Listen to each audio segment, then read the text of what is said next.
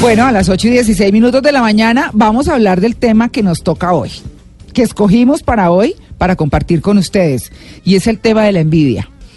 Este tema de la envidia eh, tiene en el siguiente chiste harto la representación de cómo nos ven a los colombianos fuera.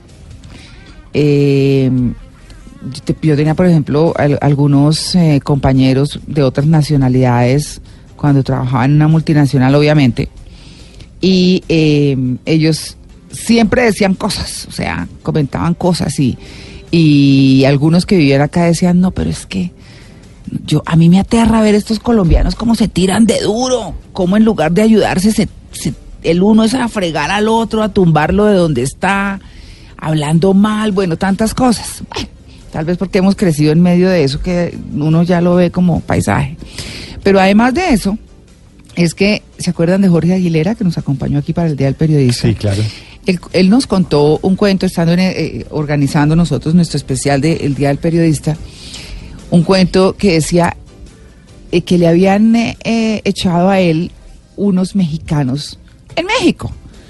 Y le dijeron, "Pues, ¿quieres saber cómo son los colombianos? Entonces hablaba de que los colombianos, eh, que había un científico explicando con tres frascos de hormigas las clases de hormigas, entonces, las primeras. Estas hormigas son muy peligrosas, no las vayan a dejar salir del frasco, porque cuando eh, pican, entonces eh, le produce parálisis, no sé qué, y se muere. Estas son las primeras. El segundo frasco, estas hormigas no las pueden dejar salir porque si las pican les pasa y se muere, cualquier cosa de esas. Estas terceras, tranquilos, no pasa nada, son peligrosas, pero no pasa nada. Pero ¿y esas por qué? Ah, no, es que esas hormigas son colombianas, entonces la que está intentando salir se esfuerza y se esfuerza y las de abajo todas las tiran para abajo de las patas. Entonces ese es el cuento. Así nos ven y toteados de la risa y decía Jorge, diga, pero ¿qué tal cómo nos ven? ¿No? Sí, triste. Cosa tan horrible. Bueno, este es el preámbulo para que presentemos a nuestra invitada de hoy, que es Silvia Ramírez, amiga de esta casa, que está catalogada como una de las 12 voces más influyentes de América Latina por LinkedIn, abogada y máster en Derecho Administrativo, máster practitioner en Programación Neurolingüística y coach ejecutivo certificada en España. Es profesora de posgrado en Felicidad, Liderazgo, Marca Personal y Psicología del Consumidor. Bueno, Silvia, buenos días. Buenos días, esa presentación tan bonita. No, Muchas gracias, gracias. Yo decía, oiga, pero ¿qué tal? es? Yo sabía que usted era muy importante porque me enteré de lo de LinkedIn y me pareció lo máximo, ¿no? Eso fue sí, muy emocionante. Fue muy lindo, sí, eso fue el año pasado, terminando el año pasado. Pero todo esto, Dios mío, señor.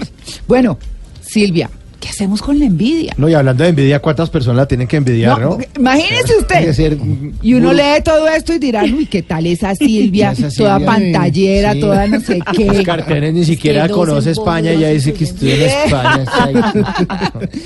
Ah, Silvia. Por eso en eso toca no pensar. Y lo, lo primero que hay que decir es que la envidia es una autoproclama de inferioridad. Entonces, ¿Ah, sí? cuidado ahí con el marketing que uno se está haciendo cuando está siendo envidioso, porque Mm. cuando uno se pone a ridiculizar los logros de los demás, realmente lo único que está consiguiendo es que sea uno quien se pone en una situación de inferioridad. Me ha gustado mucho el tema del día, entre otras cosas porque venía, venía oyéndolos en el carro. Y entonces oía la pregunta de hoy. ¿Qué es lo que siente usted que le da envidia que otra persona tiene sin problema?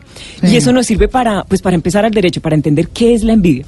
Vean, la envidia, contrario a lo que uno pudiera pensar, no es odio. La envidia es un dolor.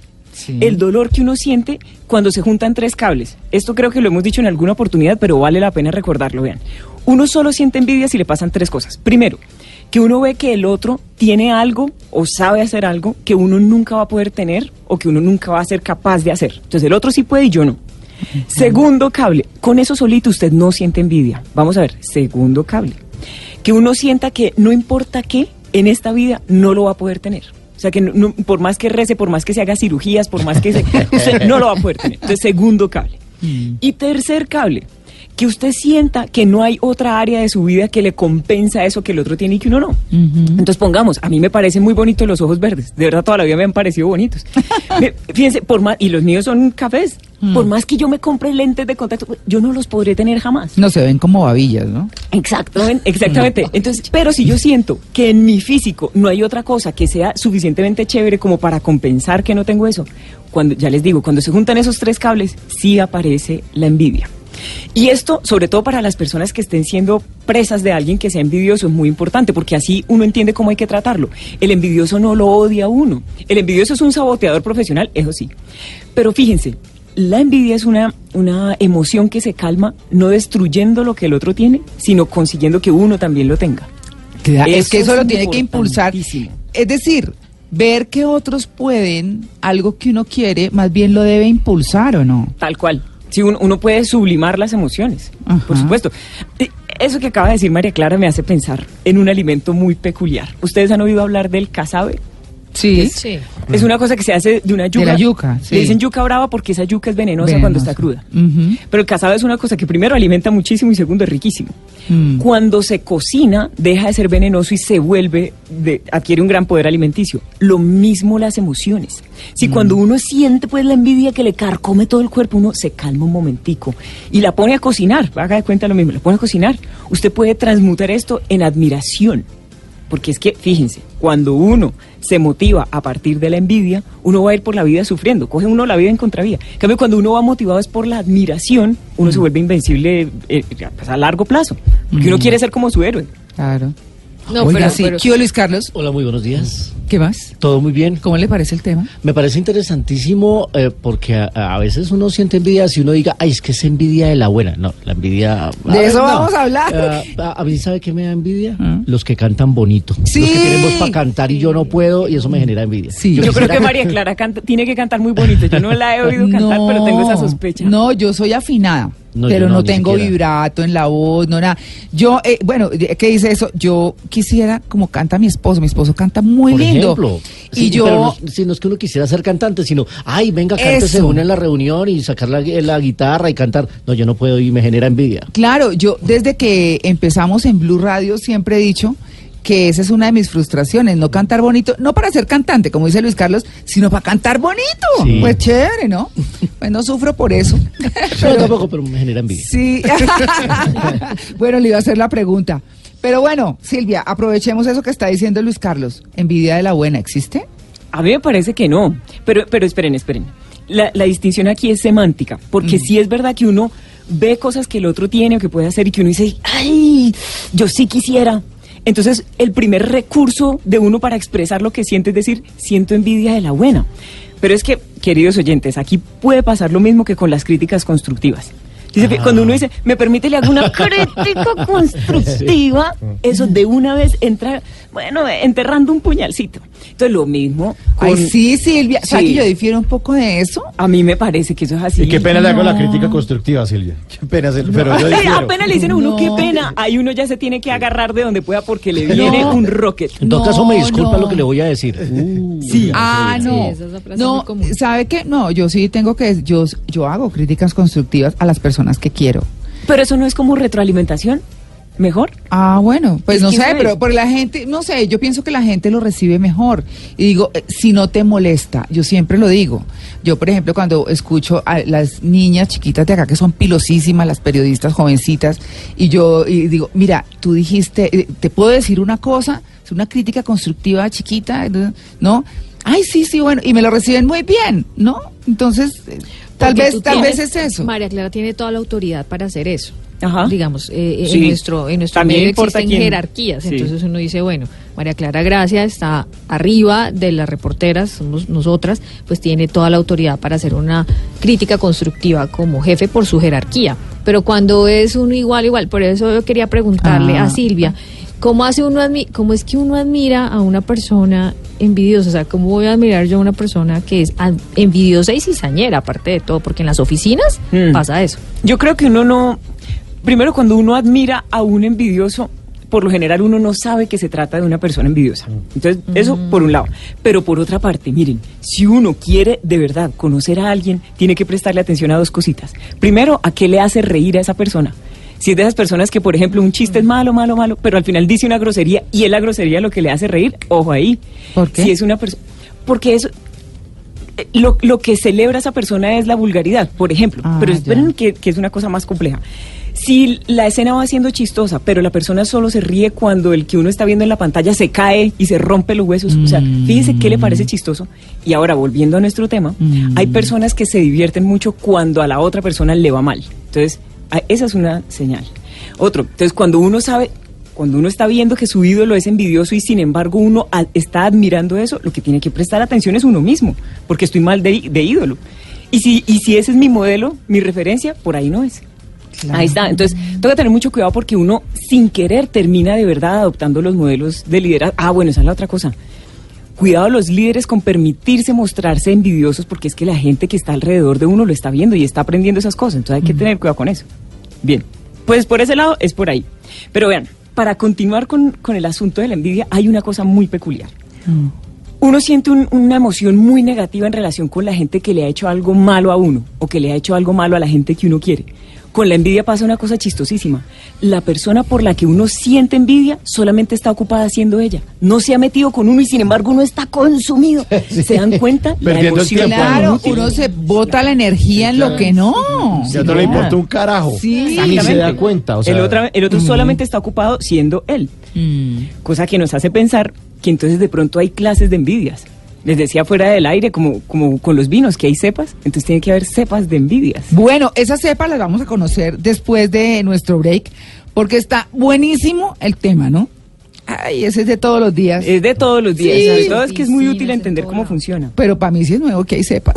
Total- y además del término, ¿no? Sí, buenísimo. La, mía es Carmener. yo te- yo tengo envidia a Merlot. Sí. bueno, muy bien. 8 y 28. Fin de semana es para estar en vez.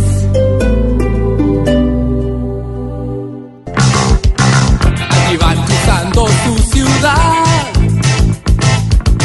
tanqueando en sus autos, con el de su papá, disfrutando de la juventud, del derecho heredero América del Sur.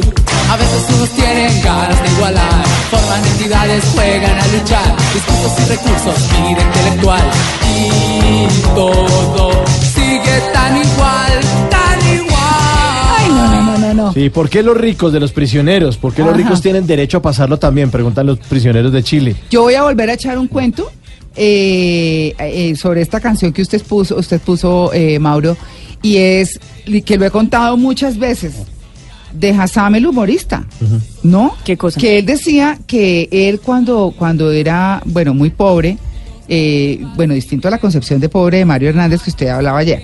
Que decía que él nunca había sido pobre porque tenía manos, tenía salud, tenía todo y que bueno, ¿no? Esa esa es una forma de ver la vida. Pero Hassan decía que cuando, cuando ellos tenían tantas dificultades económicas en su casa, que sus, con sus hermanos se prestaban los zapatos para ir al colegio y entonces faltaban en distintos momentos y bueno, todas esas cosas que les pasan a tantas familias colombianas. Entonces él decía que a veces veía pasar un tipo en un carro así buenísimo, los hombres que sueñan tanto con los carros y la cosa. Y decía, uy, qué rabia, es que por qué se tiene más. Y así vive mucha gente. Hmm. Hasta que un día él mismo hizo la reflexión y dijo, pero yo en lugar de estar en esto, ¿por qué más bien no pienso que yo también lo puedo conseguir? E hizo todos los esfuerzos y bueno, Hassan ha sido un hombre exitoso, ¿no? Tremendamente. Sí, Muy tremendamente. exitoso. Pero es trabajador. Es- Entonces, exacto. uno se puede pasar de la parla y estar hablando y hablando y hablando y decir, oiga, ¿sabe qué? Yo lo voy a hacer por mí mismo y ya, listo, se acabó Claro, el tema. Y Chao. después de que Hassan me echó ese cuento, porque lo he hecho aquí con nosotros, eh, me acuerdo que me subí a un taxi y el taxista dice, uy, ¿qué tal ese man en ese carro? Le dan a uno ganas de rayárselo. Y yo, uy, qué tipo tan horrible. ¿Ah? Claro, pero es que eso es la envidia. Esa es la envidia. Bueno, Silvia, sigamos con las cepas. Ay, no, mentiras. Es que, La no, no, no. Un momentico, estamos Los en la canción. prisioneros. No, no se acelere, Chile. María Clara, sí. Eh, hay ¿por qué los ricos tienen derecho a pasarlo también? Los prisioneros de Chile de un álbum que se llama Pateando Piedras de 1986 y pregunta eso, ¿por qué los ricos tienen derecho a pasarlo también? Maldita sea. Cosa que nos sirve para proponer un ejercicio. Ahora mismo yo quiero pensar ver, que nuestra audiencia está conectadísima y que se va a permitir hacer un ejercicio aquí pequeñito. Piensen por favor, señoras y señores, ustedes ¿Qué, ¿Cuál es esa cosa que ustedes creen que si tuvieran, que si consiguieran, que si lograran, harían que su vida fuera más linda de aquí en adelante? O sea, que ya ustedes serían felices de aquí para siempre. Piénsela, por favor. Bien, ahora deje de pensar en esa cosa y por favor concéntrese en lo que usted cree que sentiría si tuviera esa cosa. Quizás usted se sentiría más seguro, más, ay, como más descansado, más aceptado, más poderoso, lo que usted crea que sienta. Y ahora, en las siguientes respiraciones, por favor, si es posible, cierre los ojos. Si usted no cree que en su casa lo van a ver así como un loco, permítaselo, igual que usted está en confianza. Si está manejando. Si está no. manejando, no. Cierre los ojos, o bueno, ciérrelos mentalmente, y permita que esa sensación invada todo su cuerpo, esa sensación de seguridad, de poder personal, de tranquilidad, de sentirse respaldado, lo que usted quiera. Ay, me salió un suspiro. Y fíjense la cosa tan fantástica que acabamos de hacer. ¿Acaso alguno de nosotros necesitó ese saldo en el banco? ¿Alguno de nosotros necesitó esa pareja? ¿Alguno de nosotros necesitó verse de cierta forma para poder sentir lo que acabamos de sentir? No. ¡Pum! Todos acabamos de conseguir sentirlo sin tener que esperar a que nos pasara esa cosa. Es el poder de la mente, ¿no? Claro, y es el principio del poder personal. Si uno es capaz de sentirse bien sin que haya una razón externa en función de la cual yo consiga sentirme bien, estoy al otro lado en la vida, porque me vuelvo automotivado. ¿Sí ven? Entonces, por eso es que, por ejemplo, ahorita a propósito de lo que decía Mauricio, ¿por qué los ricos tienen derecho a pasárselo bien? Vea, el problema es que uno solamente se sienta millonario de acuerdo con lo que dice el extracto del banco o lo que, lo que dice ahí en la cajita de los ahorros. No, por ejemplo, nosotros, los colombianos, vivimos en un país por definición verde. Si uno mira para todos lados, aquí hay árboles, hay una naturaleza exuberante. ¿A usted no le parece pues que eso es abundancia? Un domingo usted puede tener el gusto de estar oyendo el programa que le gusta en la radio, quizás con su familia. ¿A usted no le parece pues que eso es ser abundante? Ahí está. Desligue la abundancia del saldo bancario y usted va a empezar a, a- a pasar la vida de una manera diferente. Ay, qué cosa tan buena, Sí, sí. No, A mí me parece bonito queda uno- sale uno de aquí llevando al mundo por delante. Renovado. Bueno, pues hay que rematar este tema, por supuesto, porque el tema de la envidia, nosotros tenemos una, una frase que hizo famoso a Cochise, nuestro corredor, y es que en Colombia la gente se muere más de envidia que de cáncer. Sí. ¿No? Y es una frase que tiene muchos años y que, bueno, es- corresponde mucho con la realidad. Y estábamos hablando de eso y para quienes están llegando a la sintonía, estamos con Silvia Ramírez, que es experta en todos estos temas. Eh, bueno, en felicidades, coach, en muchas cosas, por supuesto, una de las 12 voces, 12 voces más influyentes de América Latina por LinkedIn. Silvia, ¿cuáles son entonces? Sabemos que en las cepas de la envidia, o sea, ¿qué clases de envidia hay? Pues realmente es una cosa muy intuitiva. La- las expresiones más elementales de envidia son las que se producen a nivel físico. O sea, cuando yo veo que la otra come hasta rocas y tiene una cinturita pequeñita y yo me mato en el gimnasio y sin embargo no. Entonces ese es, ese es como el nivel más elemental. Después las de orden material. Entonces que el otro tiene muchísimas cosas que yo nada, yo me reviento trabajando. Al tiempo que les voy diciendo esto, por favor, queridos oyentes, ustedes vayan pensando. Lo único que uno no debe hacer en la vida es tomar atajos. O sea, si usted siente que hay un atributo físico que, que quisiera tener, no vea como primer recurso la cirugía, por ejemplo, porque es que hay mucho, hay, muchas experiencias bonitas a partir del hecho de trabajar uno la meta que quiere. Después, eh, no, no, no crea cuando le pinten pajaritos en el aire con el dinero fácil, porque eso siempre acaba mal. Si seguimos subiendo la envidia de carácter intelectual, envidiar cómo el otro es capaz de pensar rapidísimo, salir con cosas súper creativas, muy propositivas. Y ahora, para mi gusto, las dos envidias que más duelen son, uno, las que nos producen las personas que, como lo han venido diciendo en la pregunta del día, no se esfuerzan y logran las cosas. Pero dos, hay una que es muy peculiar, la envidia que uno siente en relación con el inferior jerárquico. Ojo aquí los líderes. Ay, Hay veces que uno, por ejemplo, es profesor o que es mentor o que, bueno, uno está a cargo de un equipo de trabajo y uno ve que cualquiera de esos muchachitos, uno de esos muchachitos es más inteligente que uno, hace las cosas más impecables que uno, cosa que hace cuestionar al líder. Indefectiblemente, el líder empieza a preguntarse, pero esta gente será que sí me necesita? Pues porque, sinceramente, estos muchachos como que son mejores sin mí que conmigo. Una cosa muy importante ahí, la calidad del maestro se sabe en la actitud que tiene en relación con el liderazgo, es decir, su liderazgo en relación con la gente que está detrás. Una cosita para que nunca vayan a ser los líderes. No se les ocurra en las reuniones empezar a decir, recuerden que porque yo les enseñé, ustedes ahora son capaces. Si yo no les hubiera dado esta idea, Uy, ¿listo? no, eso sí me parece terrible, esa restregada, pues. Uy, no. Porque eso, eso no deja avanzar. Ahora, esperen un momentico. Ustedes tienen que aguzar los cinco sentidos porque es que los envidiosos generalmente son sonrientes. Para mí los envidiosos son como vampiros. Cuando su instinto le hable, sospeche, porque es que hay muchos vampiros que tienen los colmillos retráctiles. O sea, hay gente, claro, hay gente que uno ve sonriéndole. Cuanto más lo alaben, ojo a esto, hay mucha gente que lo aplaude a uno en la vida esperando el momento en el que uno se caiga para abuchearlo. Y le hacen la zancadilla con toda. Claro, Horrible. cuando uno no está viendo plin o cuando uno depende de ellos, pan. Entonces, ojo, para usted saber que está delante de una persona envidiosa, primero, fíjese en ese que siempre tiende a minimizar los logros de los demás. Entonces dice, ah, esta niña, mm, por ejemplo, tiene un novio, seguramente ese novio no sabe leer de corrido, es una analfabeta, ve que la otra es súper bonita, seguro tiene mal aliento. Cuando alguien Ay, minimiza el mérito de los demás, ahí va. O- por otra parte, los emprendedores. Si hay una cosa que le duela a un emprendedor es que alguien le diga que está vendiendo humo, ¿cierto? Entonces, si a usted, por ejemplo, si nos están oyendo emprendedores y sus colegas, sus amigos, la competencia le está diciendo que está vendiendo humo, en lugar de poner usted a pelearse, asegúrese de atizarle más a su hoguera. O sea, que lo que usted tenga sea un fuego potentísimo. ¿Listos? Bien. Siguiente, mm, siguiente Sepa. cosa que delata al, al, Ah. al, al El envidioso. El que se pone a falsificar títulos académicos, al que se pone a vestirse con ropa cara, que es falsa además y que todo el tiempo vive con la envidia de que puede ser descubierto en cualquier momento. Esas envidias que tienen que ver con, el, con la clase de show que estamos dando son de las más desgastantes. Porque otra vez, nuestro cerebro no puede prestar atención a dos cosas a la vez.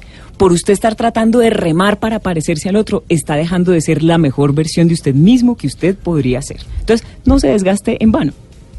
Es que lo peor es compararse. Yo creo que, que también en la base de la envidia está mucho en eso. Empieza la gente, pero ¿por qué yo esto y el otro no? Es que el otro tal cosa y yo no. Y cosas por ese estilo. Y es ese, es esa, es- esa comparación la que lo, lo hace desviarse de lo que de verdad debía pensar. Sí, y que, a propósito de pensar, perdón, No, no, es que hay que entender que hay gente que tiene otros dones, otras cualidades, otras capacidades, hay Sin gente que es bonita, ¿qué hacemos? Hay gente que es talentosísima para pegarle a un balón. Yo Sí. no, yo tengo dos piernas izquierdas, a mí me genera envidia los que juegan bien al fútbol. Sí. Yo, yo soy un troncazo, pero ¿qué hacemos? O sea, hay gente que tiene esa habilidad y, y si le saca fruto esa habilidad y se volvió millonario con esa habilidad, pues Buenísimo. nada que hacer. Pero Sí. que decía también eh, Silvia, que uno debe tener la capacidad de compensar lo que uno no tiene, como nivelar. Bueno, hay un troncazo, usted es un troncazo para jugar fútbol, Pero pero, me va bien. James no es tan bueno para, como usted para Exacto. entrevistar estrellas de Hollywood en Muchas la roja. Exacto, y fíjense lo que acaba de decir Mauricio, una cosa muy importante. No se trata de que yo me ponga, por ejemplo, cuando no tengo habilidad para el fútbol, que yo entrene y entrene y entrene. Si, esa- si yo no siento que esa es la razón de ser de mi vida, no me tengo que desgastar en volverme bueno en todo. En cambio, tengo que ponerme a pulir aquello en lo que yo soy espontáneamente buena, porque es que en eso sí tengo una ventaja comparativa. Eso me gusta, espontáneamente Eh, bueno. Claro, es que ahí está el punto. Entremos entonces a cómo manejar ese sentimiento tan horrible que corroe a la persona envidiosa. O cómo manejar a un envidioso. O cómo manejar a un ¿Cómo hace envidioso, exacto. neutralizar eso. Las Empecemos con, con gestionarse uno mismo. El- la persona que le diga a uno que nunca se- ha sentido envidia toca sospechar, porque la envidia es una emoción universal, todos la hemos experimentado, lo que pasa es que unos tienen umbrales más altos que otros, entonces hay, hay personas que aguantan más que otras. Pero lo cierto aquí, y a propósito de lo que decía María Clara hace un minuto, la clave está en que uno siempre esté pendiente en qué es lo que está pensando. Cuando uno expresa de un, de un ataque de envidia, realmente uno deja de razonar, pero nunca caigamos en el, en el error de alegar, mire, a mí me cegó la envidia y yo hice tal cosa. O sea, la envidia no es una justificación. Las mamás siempre le han dicho a uno, espérese los tres segunditos. Cuando usted sienta así que lo está consumiendo, espérese tres segunditos antes de actuar, antes de hacer cualquier cosa, para, para, para ponerse en acción, porque con toda seguridad usted va a hacer algo distinto. Estábamos diciendo entonces que cómo se puede administrar la envidia. El primer recurso, curiosamente, es el que no hay que usar. Mucha gente, y además lo estábamos comentando acá, habla del, del poder del efecto teflón. ¿Recuerda Luis Carlos que estaba diciendo? Porque a veces claro, uno sí, piensa, que le resbale todo lo Que le resbale todo. demás. eso en apariencia es bueno y el planteamiento desde el punto de vista lógico es impecable, pero en la práctica no conviene, queridos amigos. ¿Por qué? Resulta que el corazón de los seres humanos solamente tiene una puerta. Si usted se endurece y se cierra para no sentir nada feo, yo le aseguro que usted eso lo puede conseguir. El problema es que el precio que paga es muy alto. Y luego cuando a usted le pasen cosas bonitas, tampoco las puede sentir porque es que usted ya se bloqueó en general para experimentar emociones. Entonces la clave es que para usted todo sea importante, pero que no todo lo defina. ¿Ahí estamos de acuerdo? Sí, Sí, perfecto. sí, sí. Bien. Segundo, si usted está rodeado de gente exitosa, de, de gente envidiosa, eso lo tiene que invitar a la, mm, auto- al autocuestionamiento. Porque ¿qué es lo que está haciendo usted? De pronto está siendo más soberbio de la cuenta. O sea, ¿por qué estoy despertando este sentimiento en la gente? Y ac- acuérdense, recuerden lo que decíamos al principio de este segmento. Hay gente que siente placer en despertar envidia en los demás. Entonces, cuidado con eso. Si usted se está divirtiendo con eso, ahí. Por último, en este punto, recuerde que la verdadera competencia que usted tiene es con esa persona que usted ve en el espejo todas las mañanas. No más. No trata de competir con otras personas porque es que por más que uno se esfuerce, por muchas cirugías que se haga, uno no puede tener la misma cara de Madonna. Como dice eh, Desiderata, siempre habrá gente más grande y más pequeña que tú. Tal cual, siempre. Entonces usted apele a eso que lo hace único y eso explótelo en la medida de lo posible. Recuerde usted, ah bueno, una cosa muy chévere. Piense, ¿a usted cuáles son las cosas que más le gusta hacer? Las cosas que más le divierten hacer.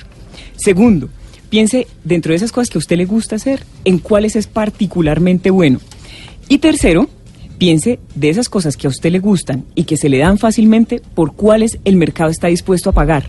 Fíjese que ahí usted tiene una ventaja que de nuevo es natural, es espontánea, sin que tenga que estar remando para desafiar a los demás. La, Silvia, y luego la de diferencia nos hace valiosos. Tal Pero cual. si yo me hago esa autorreflexión y digo, bueno, estoy siendo soberbio, entonces lo voy a bajar, eh, eh, me hago mi autorreflexión como usted nos acaba de indicar. Sí. ¿No sería mejor hablar con esa persona que me ve como competencia y decirle, oiga, mire, yo no soy competencia suya, yo no le voy a quitar el puesto, no, no siga haciendo si- o sembrando cizaña y haciéndome el ambiente harto y ya deje la envidia, ¿no? No es mejor coger a la otra persona y decirle, venga, mirándola a los ojos, ya, bájele, ¿no?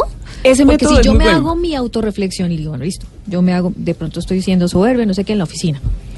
Y resulta que el problema no lo tengo yo, sino la otra persona y sigue ahí con la cizaña y sigue ahí con la envidia y es que está vieja, mire cómo le va de bien, no sé, pregunto. Ah, bueno, entonces ese método es buenísimo, pero entonces toca ir, ir por partes. Primero, no se trata de que usted se vuelva una persona complaciente y de que uno se vuelva y uno adquiera una falsa modestia. Que le digan a uno, oiga, usted es buenísimo en tal cosa. No, no, ahí lo de ley para el gasto. O- ojo, ojo, ojo.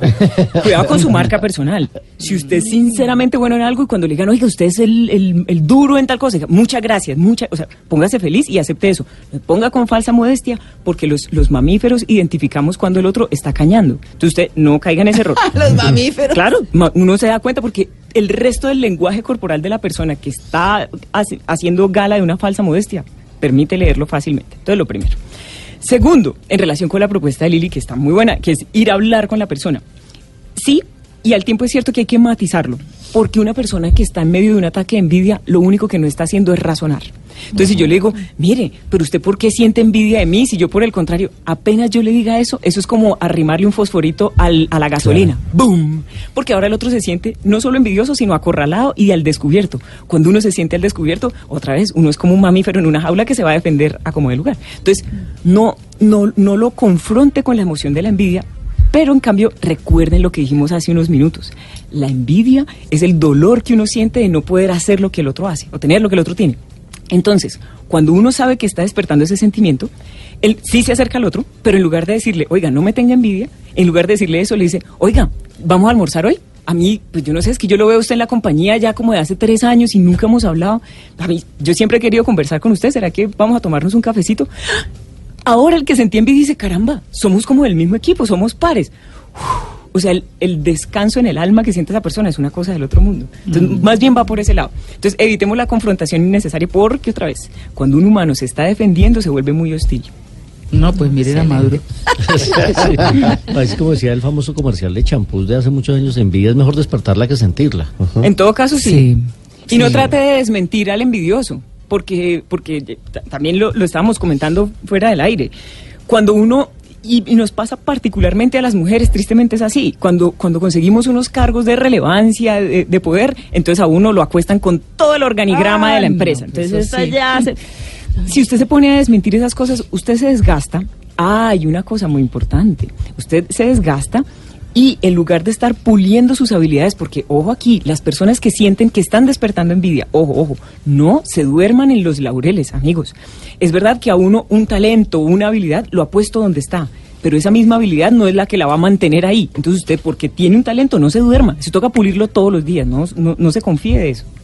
Bueno, ahí está el tema. ¿Les gustó, no? Demasiado. Muchísimo. Ay, como habla Silvia, sale uno aquí Y eso flotando. de las clases de, Sí. las clases de envidia, yo nunca lo había De escuchado. las cepas. Hay unas que son más importantes que otras, entonces, pero, pero eso sobre todo sirve para que uno, vean, uno tiene que saber medirse el pulso. Entonces, ¿qué es? Cuando yo entiendo que me despierta envidia del otro, entonces yo entiendo qué es lo que tengo que no, no fortalecer en mí para volverme más eso, sino aprender a querer más de mí. Si a mí lo que me da envidia, ah, bueno, porque ojo, un- una cosa muy importante. Cuando a uno lo critican, siempre son personas que están haciendo cosas menos buenas que uno. Nunca una persona que tenga más, que sea más inteligente, más capaz que, que uno, nunca lo va a criticar. Los ganadores nunca critican. Eh, es, Nunca. es- Mauricio lo lo- Nunca. La gente que es ganadora campeona, una persona que se gane el Oscar esta noche no sale a criticar las otras películas. Ajá. Simplemente dice, no lo critico porque además entiendo que el, el proceso de los demás es tan jodido como el mío que me gane este premio. Pero los que pierden, los perdedores siempre están, ay, pero es que miren, es que miren lo que está haciendo. Mm. Criticar es de perdedores. Y entonces cuando, cuando uno está despertando envidia, lo que tiene que saber es, o sea, cuando uno siente envidia del cuerpo del otro, cuando uno siente envidia de lo que tiene el otro, usted piense qué es lo que le falta en su vida que lo hace pensar de esa manera, qué le faltó, no sé, en su crianza. Y lejos de ponerse a tratar de retroceder el tiempo y de salir con historias como de que a su niño interior le faltó amor, sin negar que eso pueda haber sido cierto, ojo con esto, eso pudo haber sido cierto, usted mire hacia adelante, vaya como el reloj. Ni siquiera cuando un reloj se daña se mueve para atrás. Cuando un reloj se daña se queda quieto. Lo mismo usted. Entonces usted vaya siempre hacia adelante y piense a dónde quiere llegar. Ahí está. Bueno, pues listo. Buenísimo el tema, Silvia, gracias. A ustedes, que me da muchísimo gusto estar aquí. Muchas gracias. Y habla Nos de una encanta. manera que uno le da envidia, ¿no? Sí. bueno, muy bien, 9 y 1, ya regresamos. Estamos en Blue Jeans de Blue Radio. Fin de semana para estar en Blue Jeans.